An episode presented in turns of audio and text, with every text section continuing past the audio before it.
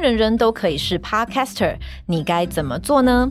在今年的未来商务展，我们打造了声音经济所展区。在六月十六日，记者茶水间主持团队也会在现场和大家见面，还可以体验 Podcast 录音，现场完成剪辑后制，得到自己的专属 Podcast。快免费报名参加未来商务展，详细资讯请参考本集资讯栏。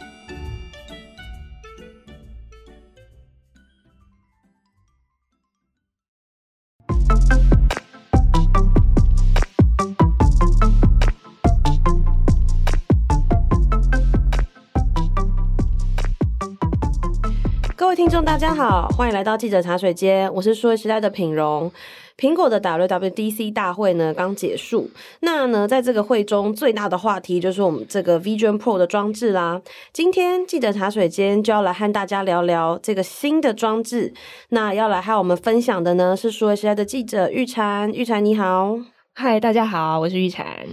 玉婵呢当天也是熬夜看了我们这个 WWDC 大会，没错，WWDC，我每次也都卡住。对，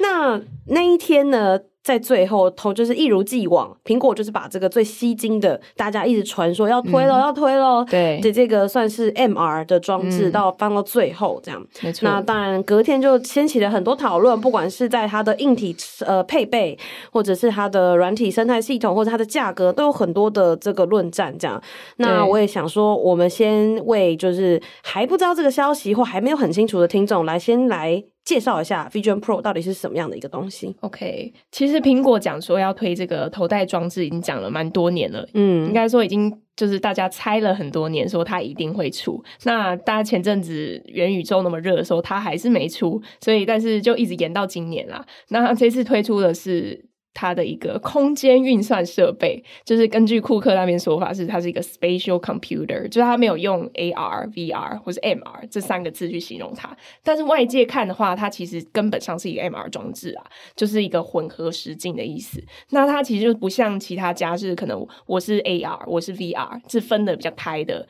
但它这次的亮点就是它两者合一，这样。那我觉得它很厉害的点是它有一个旋钮，这可能也是它最大的硬体装置的厉害的地方，就是它靠这个旋钮可以调整环境的透明度，就是等于说，比如说我现在在飞机上，然后我觉得哦旁边就是很吵啊、很亮什么的，然后我要看一个电影，然后我就调把我的旋钮往左转到底，然后它就变成一个完全沉浸的空间，比如说它可能变成一个你在海边的环境。就像我在 VR 里面看一样，那可是如果比如说我现在在家里面煮菜，然后我可能呃用那个 VR 呃用这个头戴装置看食谱好了，但我想要同时看到我旁边小孩跑来跑去有没有碰到我桌上的碗盘，那我就把它往右转，然后你就可以同时看到空间里面的东西，然后就是一边还比如说我在工作的时候用，我也可以一边跟同事互动等等，那这个其实又比较偏向 AR。就是我是在我的环境里面，然后让荧幕里面的东西是浮在真实的场景里面的。苹、果它就是很喜欢重新定义一个对应用这样，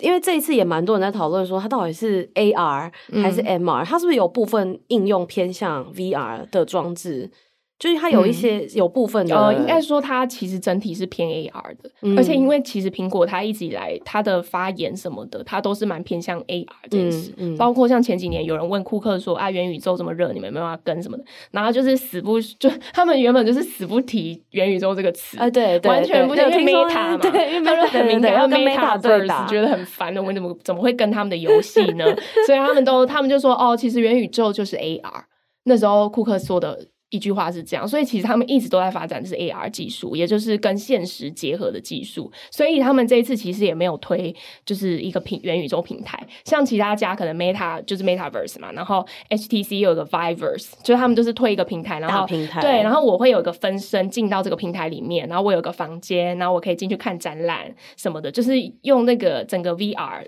很沉浸式的空间去营造这个东西，所以变成说我进到里面，我就是跟外界隔绝，我进到一个完全就是那个一级玩家的那个空间。但是苹果这次没有要做这件事情，它这个头戴装置是用来跟外界有连接的，它的主打是这样，所以它有一个功能，就是应该大家都注意到，就是叫 eyesight，就是你有人靠近你的时候，它会露出你的眼睛，有，因为我 给他看，就是在大概半年前，我跟分析师在聊天的时候，就有分析师跟我说，你从外面。可以看到别人的眼睛，然后我就有有我稍微画了一下，我想说也太怪了吧，就是很像青蛙，就是其实它有点浮出来的感觉，他可以看到我的眼神，可以，他的意思就是这样，就是比如说有人靠近你说，哎，品荣你现在在干嘛？然后你眼睛会突然慢慢露出来，然后他会看到你，你的笑眼呐、啊，然后你在看哪里？那个眼睛是我真实的表情。其实我不确定，因为它有一个东西是它可以把你的三 D 的影像可以侦测出来，它有一个设定的功能是这样，所以有可能那不是你真的眼睛，但是至少，嗯，它就是你的确是你现在的样子啊，因为它就算是三 D，它也是有侦测到，比如说你眼睛是弯的，你眼睛在看哪边，它都是有那个眼球侦测，所以它确实是你现在眼睛的样子。嗯，那它就是让你说，哦，你你还可以保持跟外界的互动，而且它靠近你的时候，你如果用的是刚刚讲的 VR 比较。沉浸的模式，嗯，那你的那个角落也会插一个人进来，嗯，就是有个人会突然突破你那个海边的场景，然后坐到你旁边，就说：“哎、欸、哎，玉成你好，你好，玉成你好。”他就会坐在那个海海上面，坐在沙滩上面，就是。总之就是苹果没有要把人带到一个呃全新的虚拟的环境，它是要让你有一个新的装置跟外界做互动。确实从这点来看，蛮有趣的是，它跟过去呃呃不管是 Meta 或者是 HTC 在推的那个概念，真的是比较不一样。嗯、对，那呃我也想要再延进一步延伸讨论一下那个头盔的样子，因为。其实大家从电话从有线走到无线嘛，头盔大家也想要从有线走到无线，嗯、但这一次还是有线。它就是其实它是可以支援说你可以把它拔掉，但是它的续航力是两小时。嗯，那其实如果以它是 AR 眼镜来说，那 AR 眼镜它就是跟现实要互动嘛，对，所以它其实应该是可以让你可以走来走去的。对，比如说我可能可以走去另外的地方跟同事讨论，然后再走回来做我自己的事。他、嗯嗯嗯、想要让你一直带着，但是现在就很很麻烦，就是啊，我就是要插一个线，不然我只能用两小时，那我怎么工作？嗯那他现在的做法是说，他插一个线，但他给你一个外接电源，是可以放在口袋里的啦。就是就是，可能设计师他们会俗称就是尿袋这样，就是不太好看。我知道，然后都戏称说背个尿袋在身上的感觉。就是他还没有拔掉，但这件事情确实让外界蛮意外，因为通常会觉得说，呃，苹果可能会把硬体做到最完美，他才愿意推，推出。但呃，因为这个的确是头戴装置一直以来的一个蛮大的问题，就是我电池要大嘛，我电池要够大，放在头盔上。它就会很重。那我如果要把电重量拿掉，那我免不了我就要外接一个东西。所以现在苹果的做法是，就是外接一个小电源。其实我也有知道，就是说，也不是我知道啊，就是有专家在谈，就是说像，像呃，它这个电池会有这么大问题，其实一个原因就是算力还不够。就是说我我每呃一个单位的电力，它可以运算的这个东西，这个量其实没这么大。对，就比较白话方式讲啦。对，然后所以会导致你需要的电力很多。可是如果晶片的算力啊，就是之后有一直就是往上的话，嗯，这个其实是有可能解决。我也问过专家大概要多久，他们说五到十年都有可能。对，差不多。对，因为其实它这是完全不同运算方式，就像一开始讲的，它是 spatial computing，它不是一个二 D 的东西。那它又要又要就呈现那种三 D 的场景，然后它还要可以动，然后让你可以看到很清晰的影像，嗯，又不会头晕，嗯。这个是非常需要很大的算力的。对，如果外面如果说外面看起来就是呃。如果还没有看到图片的民众，呃，民众、听众、民众，不是民众，听众，就是说，其实我们，呃，如果他那个。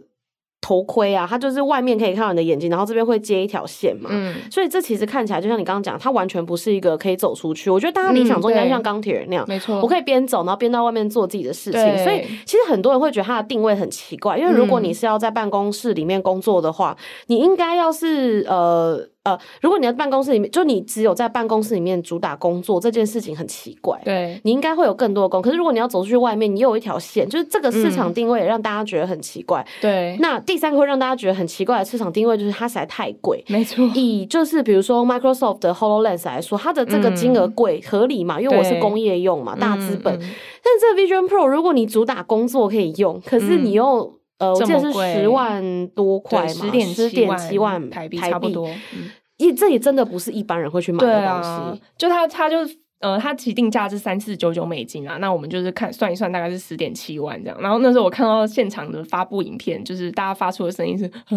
就类似这样，怎么那么贵？是三四九九美元，然后就啊，就发出一个 非常惊愕的声，就是大家这个价格真的让大家有吓到，因为其实市场一开始预期的是大概九万台币，就是三千美元左右。那这个其实已经很贵了。那时候大家已经在讲说，哈，那所以它这个是要给就是商房务用，像你刚才讲的 HoloLens 那种，就给工业用嘛，工、嗯、工厂用。可是这又不像苹果要做的事情，所以就很很 confusing 这样。但他这次出来的确让大家更就很很惊讶，就是那那你到底想走哪一边？嗯、因为他其实这次秀出了蛮多应用场景的。但第一个，他如果走商务用的话，它还不够，嗯，就是因为他他如果在软体服务上面其实还没有很完整。因为你如果说商务用，我一定要看到的是，比如说我有会议。或是我跟同事的协作功能，这个是最重要的东西。因为你公司不可能花大笔钱买一个超超酷炫的设备，就它带上去之后让你看影片，不可能。它一定要让你是提高生产力的。那像 HTC Vive 来说好了，因为它应用其实是最多的。那它就是比如说我在元宇宙可以办展览。在办一个就是展会，就是可以跟那个客户一起在那个元宇宙空间里面用虚拟方式互动。嗯、那或是他有元宇宙演讲，就他有个很大的厅，然后你他可以播你的简报嘛，然后大家可以用立体，就小人坐在底下跟你互动。嗯、那这个都是他所谓的商务功能，在工作上使用的。然后或是给三 D 开发者的建模功能，就是比如说我跟一个我跟品荣一起在这边用笔用这个控制器画一个图。然后它就是一个立体的形，然后我们可以一起看这个模型，一起协作这样。那这个这个就是很核心的商务用药的东西。但是苹果这一次它比较它。秀出的应用只有两种，第一种是我可以用很多荧幕同时工作，就是我可以放三个荧幕，一边在跟同事聊天，我一边可以就是看搜寻网络上的资料，一边可能就在打我的简报，就是它它这个是它最主打的功能。然后再来一个就是说我可以跟同事，就是我可以线上会议，嗯、但会线上会议其实坦白说很基本，在 VR 装置上，嗯、所以这些东西都不足以支撑它被。成为一个完全的商务设备，老实说是这样。嗯、那消费用第二种的话，它现在秀出的应用就是看影片跟看照片。那它的就是主打就是很清晰嘛，然后让你可以就身临其境啊等等，然后声音也很利，空间音讯什么的。然后他还拉了迪士尼来站台合作，这样就是未来可能会推出更多跟这个 VR 设备是专属的内容。但它少了一个很重要消费东西，就是游戏。就是它没有跟 Steam 这种平台合作，当然未来不知道会不会有，只是目前没有展现出说，哦，我是一个游戏超超级体验超好的东西。那这个在 VR 头盔的消费市场里面是蛮关键的一个东西。其实很多人在讲这件事情，但我就有在想说，呃，对，但当然他现在可能游戏或有一些需要工作用到 APP，其实还没有到位。嗯、对，但是有没有可能他其实已经看到一些我们不知道的应用？就是说，像 iPhone 出来之前，我们也不知道世界上会有 iPhone 这种东西。这也是我乐观型的猜测啊，嗯、就是我我不是果粉，我只是有在想说有没有可能他其实有看到一些我们还不知道的应用，这样。他一定有，对但是因为苹果他们的公司的风格就是他还没做到之前，他不不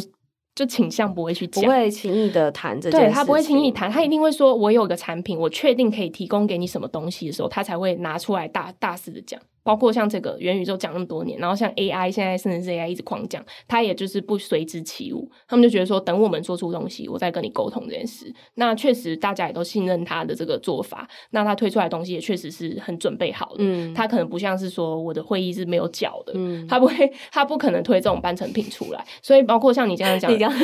我偷丑，我偷丑，没就没有脚的，就是蛮丑的，蛮可爱的。你确定吗？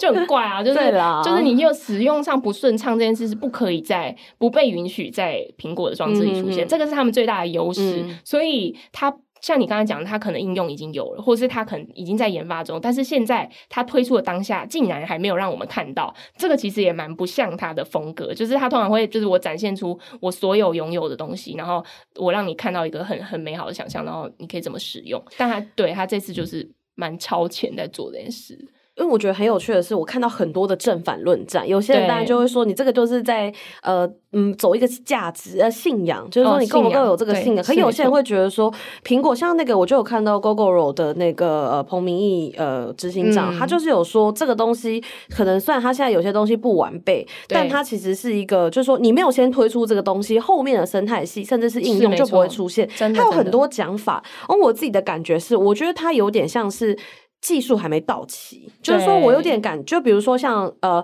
刚刚讲说它很贵，主要就是很多人在讲，就是贵在那个 micro L OLED 的那个面板嘛。没错，就不要说 micro OLED 都这么贵，他们真的想要用在上面的 Micro LED 也都还很贵。对啊，那这个其实就是技术还没有走到一个很商用化的时期。我觉得有一点点早，嗯、可是因为苹果是一个很大的公司，对就对他来讲，这个不是什么，我觉得他承担得起啦。是就是说真的，他够大，他承担得起。然后包含我看它上面有很多的感测器，然后包含它晶片，这一次也是 M2 跟 R1，对对，都他自己嘛。然后我记得他的这个也都是蛮先进的制程，这样，嗯，就是我觉得他所有的东西。呃，一个是 Micro LED OLED 的这个呃价格还没有下降，对，然后以及就是说可能感测器跟晶片的结合，可能还没有办法做到说哦，就是我用比较少感测器，可是我可以比如说、嗯、呃监控比较大范围，这是一个。然后另外一个是它的这个晶片，我觉得它这个已经很好了，嗯，就是说它这个跟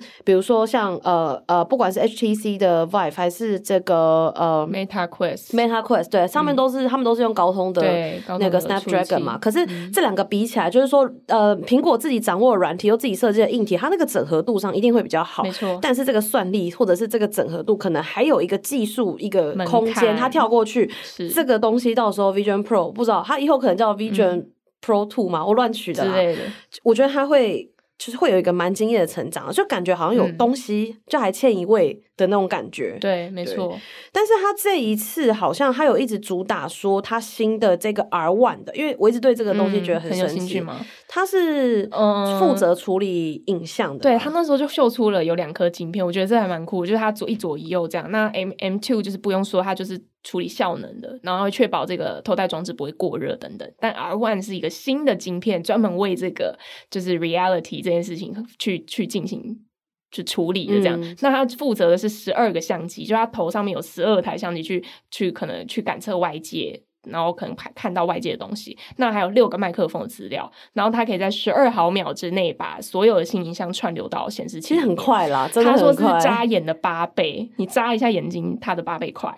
就是眨眼睛的速度的八分之一的八分之一，对，就是这样。我我一想说八倍到底多快？对，就是它可以确保你看不到延迟。那其实它就大幅的降低了那个晕眩这件事情。OK，然后他，我记得他这次好像还有，他是不是还是有眼动追踪？哦，有哦有，他还是有，嗯，他是有眼动追踪，而且他是靠眼呃虹膜来解锁的。那他呃，他追踪这件事情也蛮不错，就是他他这一次完全没有靠感测器啊，这个也是蛮不错的。你说眼动追踪这件事，嗯，就它眼动是可以来控制你的设备的，哦，就我可以我眼睛看到哪里，它可以呈现出，哎，你现在点选了我。就是我那个 app 就浮出来，嗯、然后你就在可能眨一下眼或怎么样，让它可以点进去，或是你的手，你可以就是轻轻的放在你的腿上，很轻松的，就是动一下动一下，它就是可以控制。就你不用那边很像手那边大力挥，然后挥半天才有办法控制，然后你也不用拿东西。对，这个就是它哦，它或是你可以靠声音啦，嗯、就你可以叫 Siri 帮你开都可以，嗯、就是它可以降低那个就是使用上的不便性这样。然后在联动还有一个。就是它虹膜解锁这件事情，它这次有特别提到这安全性，就是你眼睛这个我一开始还没想过，就是你眼睛动到哪里，其实也是你的隐私，就是你现在在看哪里，就是比如说，啊，他现在是在你在浏览一个网站，那我现在一直在看那个，就是这个这件衣服，跟我。比较少看那边的鞋子，这就是一种数据收集啊。对，这是一个数据收集。然后，可是他这次就直接拿出来说，我们不会让任何人收集你眼球的数据。他说，除非你点下去，你点下去那一刻，我才让他追踪你，嗯，就代表我真的对这件事有兴趣，是，而不是我看了他，我就是我站在这个橱柜前一阵子，我就。就是会被投放这个广告，是蛮恐怖的。所以苹果它它这次有有讲到这件事，他们很强打这件事，就是最近 YouTube 一直有那个谁在监听你的呃监看你的健康隐私的那个我觉得我有被打到，因为我真的觉得蛮可怕的。对对，就是蛮可怕的，被追的很凶。所以我觉得苹果蛮他在这件事情上蛮努力的，所以在他的新的产品上也有展现出来眼动追踪，然后精准的眼动追踪跟精准的手势，这个叫呃信号的控制。侦测，我觉得这个是很厉害的事情，嗯、因为如果你有呃用过一些像 Sony 那个，就是还是有这个手把嘛，嗯、手手把对。可是其实很多它其实这个其实它的侦测或灵敏度没那么好，嗯、对。但这个我看蛮多的试用的影片，其实都是很厉害的。嗯、这个是我蛮惊艳的地方。它手是可以不用，因为它那个侦测范围很广，嗯、所以你手不用举在很眼前。因为有些会觉得说啊，你眼睛就这么大，我一定要在眼睛的范围里面动啊。但它就是你手轻轻的垂着，它都侦测得到。这个就是很比较符合直一般人直觉的动作。哦、你是说我不用把手举到我的对，我不用视线前面，手举在胸前那边挥挥挥，那还蛮奇怪。很奇怪之外，就你可能在办公室用，你就像个白痴。对对，我可能就会侧拍它，把它传上线动。那这个你也不可能在外面，比如说你在飞机上，你手那边狂挥，或者是可能以后有游戏，你拿那个上面玩游戏，你手就是很确实，那就轻轻的在底下动就可以。这个这个是的确是蛮重要的一步了，这个真的很厉害。那最后我们其实想要讨论的是说，其实蛮多人都有给他这个定位啦，就是说苹果这一次其实是一个军火的展示，就是说，哎，我有能力做这件事情。主要其实蛮多推论点。那像比如说，就有人说，哎，他这一次的量产，它竟然，比如说它现在是六月，它竟然没有赶在圣诞节档期那个时候做量产嘛？这这件事蛮奇怪，嗯、就代表它一定初期不会大量生产。那我有看到呃，我们就是分析师的数据，那它其实今年的出货量好像听说是二十万台，二十万台以它的硬体销量来说是少的，蛮少的。对对，但是 iPhone, 对，有可能说不定会下修，也不说不定，也是有可能，太贵了。所以，但是我觉得第一批就是信仰啦，我我还是觉得这是信仰为主。呃，尝试者，对对，先进者，先进者，对对，然后以及就是说，这次 WWDC WWDC 呃展示这个 Vision Pro 呢，也有一点呃意味是在跟这个开发者说，哎。我们要来做这件事情，你们要在我们这个生态上面，嗯、就是呃，可以建立一些应用程式，你可以来跟我们谈，可以来了解。我觉得有一种这种展示的意味啦。那玉婵在就是这个那个里面看到的时候，这个软体的展示看起来怎么样？对，我觉得他就是在这次大会中，库克他就直接有在台上就说，我们要号召开发者加入我们。那他就直接说，哦，我们他等于是告诉大家说，我们可以做到这件事情哦，我们有这个愿景哦，你们赶快一起来这样。那他们也有推出，直接推出开发者，就是开发套件，开发者用的软体，让他可以直接上去，就是三 D 制作那个，就是已经有了 Pro 里面有，他已经推了，他、嗯、直接秀出来，有大概有三到四个软体可以用。嗯、然后他们有宣布跟 Unity 合作，就是做那个开发者工具的。的公司合作这样，所以是为了游戏，游戏还是很大，游戏、呃、也是很大。可是因为 Unity 不只做游戏啊，它可以做更多，它可以做三 D 的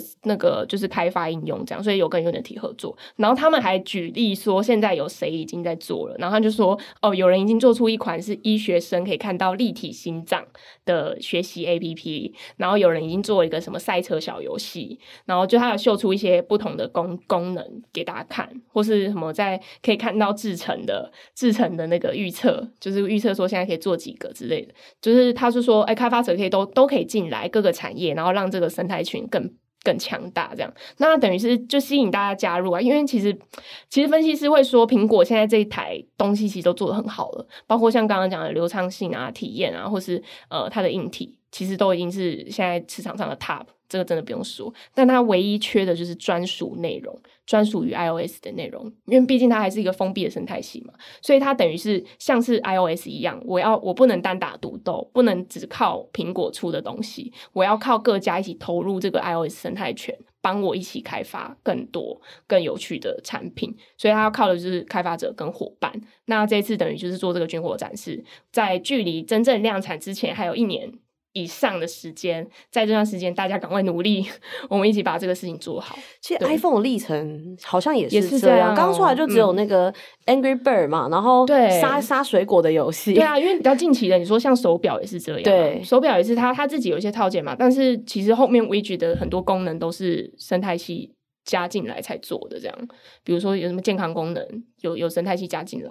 然后有些是手表可以可以做什么，就是地图什么，就都都是后来才越来越壮大的东西。其实你刚刚听起来，因为它前面有呃强调说它是空间呃运算运算，嗯，所以我觉得它还是有一点像。数位孪生或 Omniverse 的那个概念，嗯、就是三 D 是未来越来越重要，就是大家不会只满足于电脑、平板上的二 D，对，叫做二维嘛，二维的画面。嗯、对对，大家还是接下来会走向三 D，不管是在工厂啊，然后像刚刚说可以看那个心脏啊什么，嗯、对对对，这个都是蛮多，就是接下来的走向啦。然后反正科技就是会这样持续嘛，大家才有生意对 持续做下去，对，还会有增长。哎，我那天听说增长好像也是。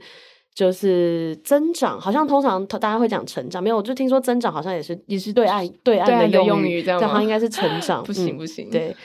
那我自己我只想分享一下，就是说，其实这个东西，我觉得它出来还蛮浪漫的，是就是说，大家终于像从钢铁人那个时候，大家就一直希望有这样的装置到现在。